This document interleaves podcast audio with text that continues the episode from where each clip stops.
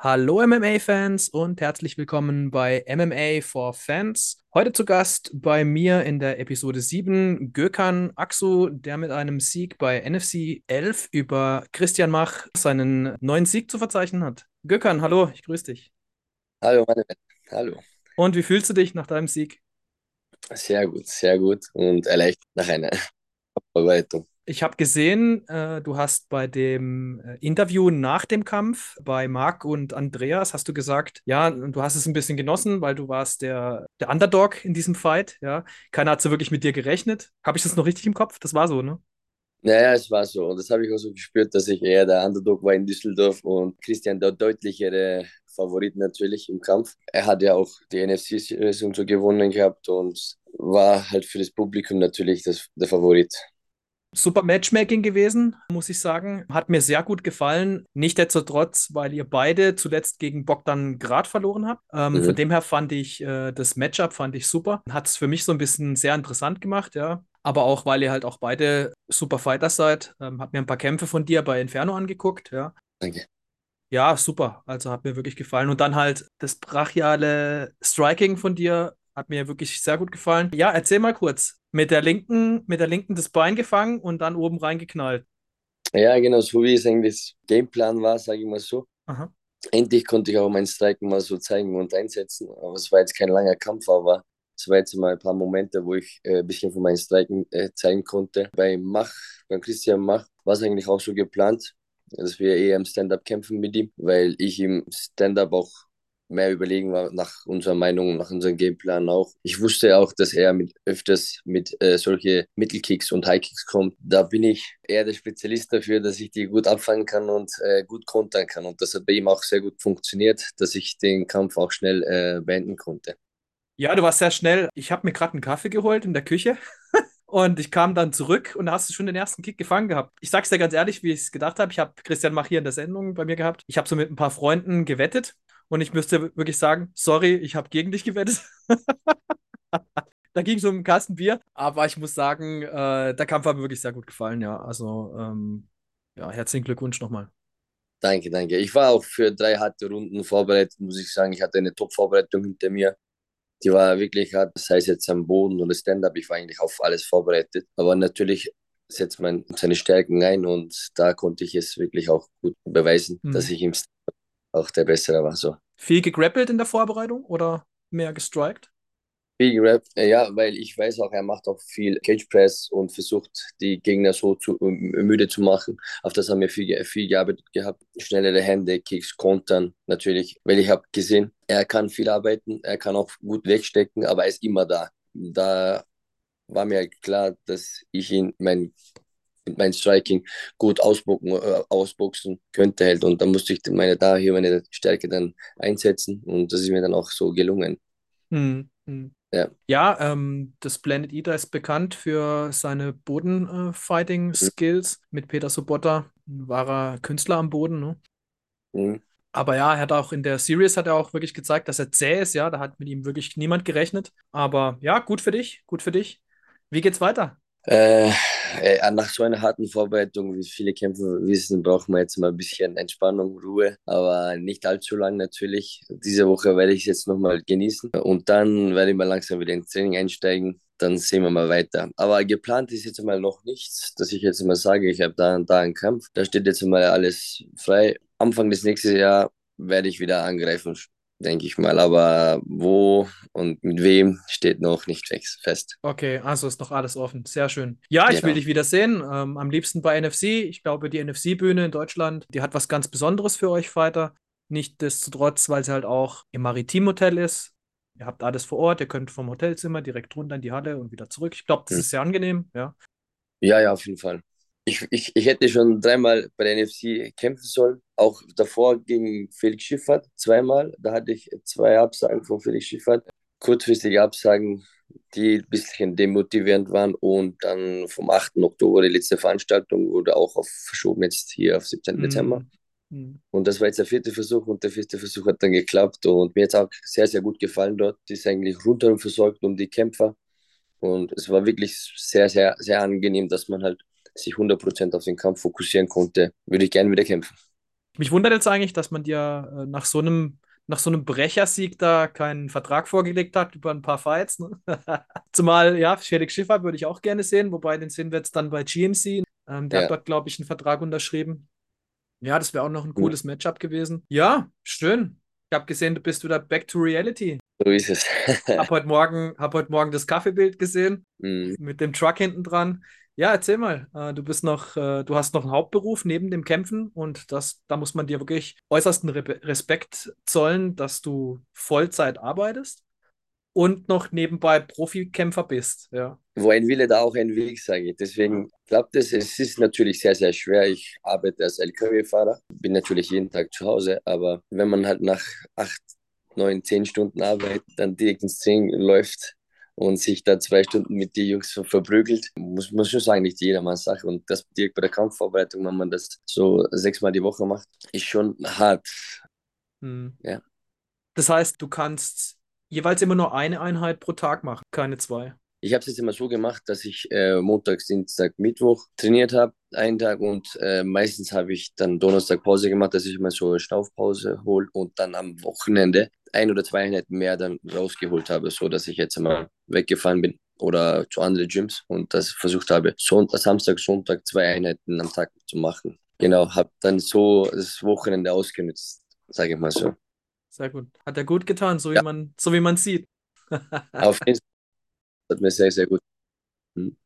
Ich konnte ein bisschen reisen und habe das Glück gehabt, dass ein paar Jungs aus der Umgebung auch bin nach Wien gewesen, da sich die Jungs Zeit genommen haben und mir bei meiner Kampfvorbereitung geholfen haben. Und ja, genau, wo ich dann ein paar Sparringseinheiten mit ihnen machen durfte.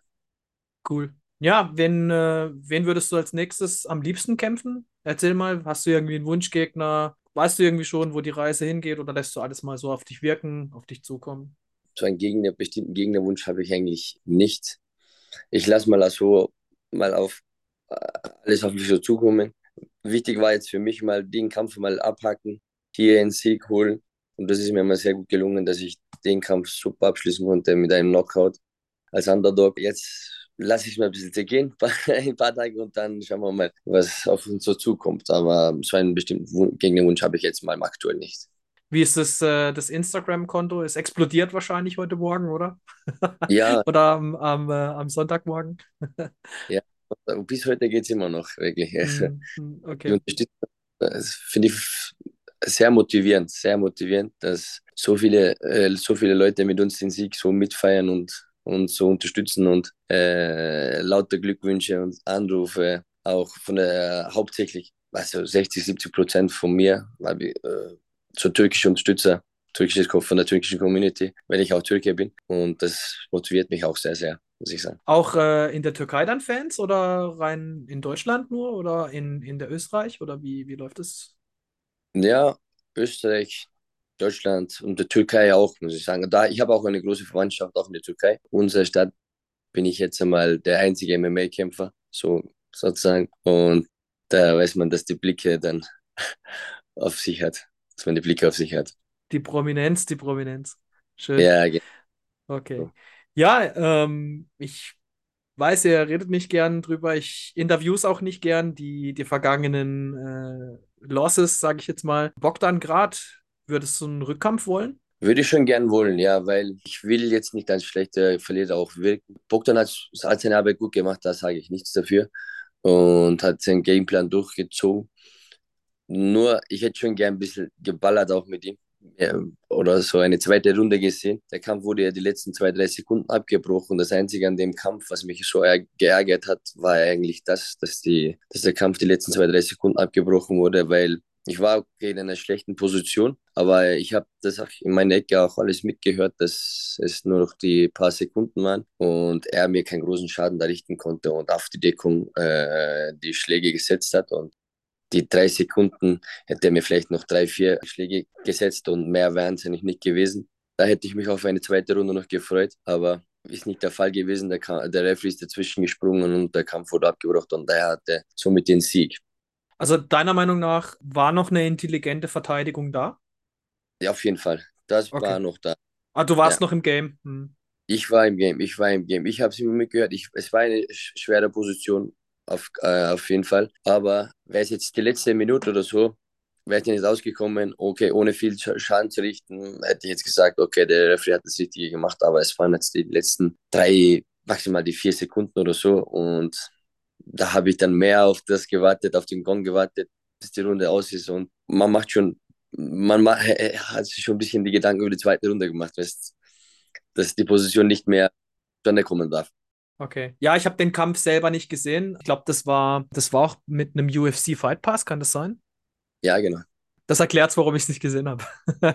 Aber ich habe gesehen, ähm, ich habe ein paar Highlights gesehen. Das war ja mit Ground and Pound, ne? Er saß, er saß auf dir. Genau, genau. Das war nicht auf UFC, UFC Fight Pass, sorry. Genau, auf Sport 1. Auf Sport 1, okay. Sorry. Mhm. Gut, ja, dann haben wir geklärt, wie es weitergeht. Lässt mal alles ja. auf dich wirken. Und ja, wir hoffen, wir sehen dich bei, bei NFC wieder oder vielleicht irgendwo anders, bei Cage Fight Series zum Beispiel. Ähm, ich würde mir den Kampf sehr gerne angucken äh, gegen, gegen Bogdan. Oder vielleicht auch ein, ein Rückmatch gegen Mach, ne, wenn er das will. Ja, würdest du das auch machen? Oder hast du gesagt, abhaken, Mach bringt nichts mehr, weiter geht's? Ja, erstmal eigentlich war die Vorstellung so, ja. Jetzt habe ich den Kampf mal erst abgehakt. Vielleicht später mal, aber jetzt aktuell würde ich das jetzt mal nicht so holen, weil es mir eher weniger bringt für die Karriere. Aber später wäre es vielleicht möglich. Ja, hat er jetzt einen guten Schub gebracht, glaube ich. Ich habe gesehen in den Fighting.de Rankings, da bist du jetzt, äh, da bist du jetzt voll dabei, ja. Bist du mhm. auf äh, Platz 8, ja. Ganz guter Platz. Vor dir ist noch ähm, Abi Mesidov und hinter dir ist der deutsche Osama El Sein und Attila Korkmatzen. Genau. Die Fans haben so ein bisschen eine Vorstellung jetzt, was so abgeht ne, in, der, in der Division. Ich finde es gut. Ich finde es echt gut. Erzähl uns doch vielleicht mal noch was. Äh, was macht denn der Gökhan Aksu, wenn er nicht gerade so am Cage-Fighten ist? Wenn ich, ja, da bin ich eigentlich meistens zu Hause beschäftigt.